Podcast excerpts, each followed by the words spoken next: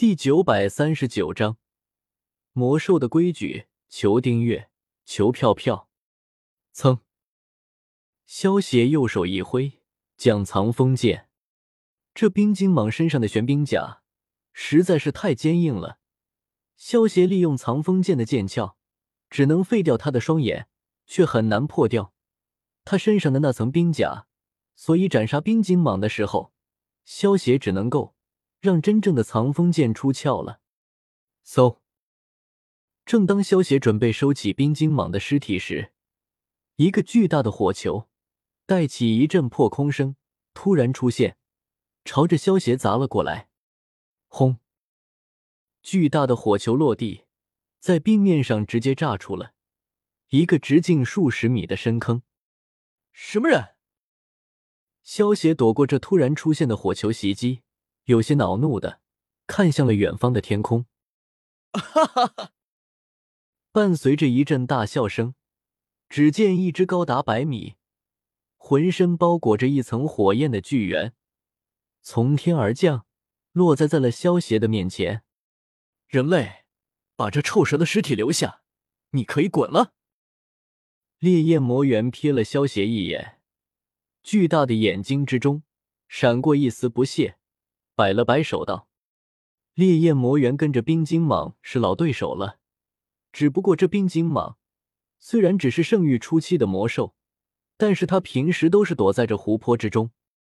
冰晶蟒是冰系魔兽，在这湖泊之中，它能够发挥出最大的实力。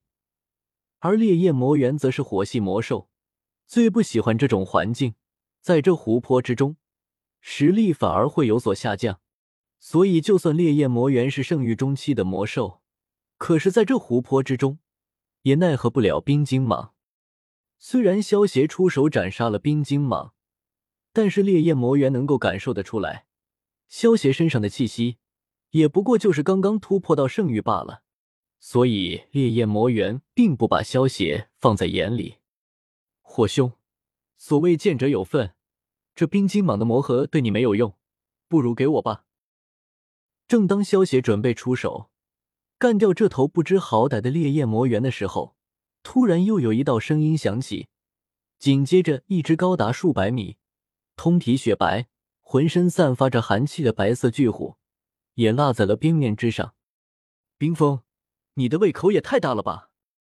一张口就想要拿走这魔盒，这可是我先发现的。烈焰魔猿听到白色巨虎的话，冷笑道。萧邪忍不住嘴角微微一抽。这两个家伙竟然直接无视自己了！明明这头冰晶蟒是自己的战利品，好不好？火九，你是火系魔兽，这冰晶蟒的魔核对于你又没有帮助，你让给我，算是我欠你一个人情。白色巨虎听到烈焰魔猿的话，想了想，出声说道：“烈焰魔猿闻言，心中暗道：冰封这个家伙。”实力并不弱于我，而且这里的环境有利于他。如果我不答应，他肯定要硬抢，到时候我未必能够守得住这魔盒。而且这冰系魔盒对我也没有什么大用，还不如卖他一个人情。白色巨虎见到烈焰魔猿，脸色不断变换，双眼微微凝起。这生育级别的冰系魔盒对于白色巨虎有很大的帮助。如烈焰魔猿真的不肯答应，那么白色巨虎也只能强抢了。既然冰封你都这么说了，那这臭蛇的尸体归我，魔盒就让给你了。烈焰魔猿思量了一下，摆了摆手道：“如此就多谢火兄了。”白色巨虎听到烈焰魔猿的话，也暗自松了一口气。毕竟他与烈焰魔猿的实力相差无几。如果不是迫不得已，他也不想跟烈焰魔猿战斗。喂喂喂，你们两个一唱一和，也太不把我放在眼里的吧？这可是我的战利品。萧协见到白色巨虎和烈焰魔猿两个家伙，你一言我一语，都没有经过萧协的同意，就当着萧协的面将他的战利品给分了。白色巨虎听到萧协的话，微微一愣，随即忍不住笑道。呵呵，人类，趁着本王现在心情好，饶你一命。识相的话，就快点滚吧！快滚，快滚！如果不是看在你出手杀了这条臭蛇的份上，本王早就杀了你了。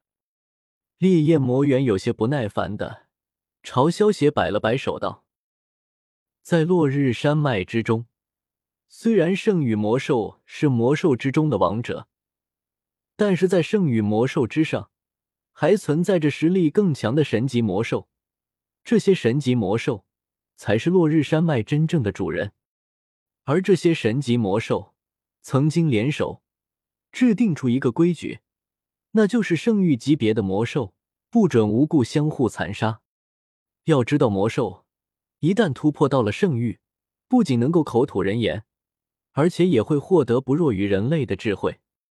严格来说，他们就已经是智慧生物了，跟那些只知道按照本能行事的魔兽已经有了本质上的区别。不过，魔兽想要突破到圣域，可不是一件容易的事情。整个落日山脉之中的魔兽超过数亿头，但是圣域级别的魔兽却不足一百。如果圣域级别的魔兽之间还相互猎杀的话，那么圣域魔兽的数量恐怕能有十多个都算是幸事了。为了防止圣域魔兽之间相互残杀，所以神级魔兽们才联手制定了这个规矩：除非两头圣域魔兽之间。有什么深仇大恨，否则是不准相互残杀的。这也是为什么白色巨虎虽然眼馋冰晶蟒的魔核，但是之前却一直没有对冰晶蟒出手，而是等到了萧协出手杀掉了冰晶蟒，他才出来捡便宜。如果不是由于这个规矩的存在，以白色巨虎圣域中期的修为，加上他也是冰系魔兽。杀掉一个圣域初期的冰晶蟒还是很容易的。神级魔兽们定下的规矩，只是对于圣域魔兽有效，但是对于萧协这样的人类或者兽人佣兵却是不管用的。佣兵们进入落日山脉之中，斩杀魔兽或者被魔兽斩杀，这属于生态平衡。神级魔兽和其他种族的神级强者们是不会理会这些事情的。要知道。越是低级的魔兽，就越是能够繁衍后代，尤其是那些鼠类的魔兽。如果没有这些佣兵进入落日山脉之中，捕杀这些低级魔兽，这些魔兽的数量就会泛滥成灾。有的时候，当落日山脉之中魔兽的数量过多了，高级魔兽就会把一些低级魔兽驱赶出去，而这些被驱赶出去的低级魔兽。为了寻找食物，就会去攻击各大城池，这也是造成魔兽攻城的主要原因之一。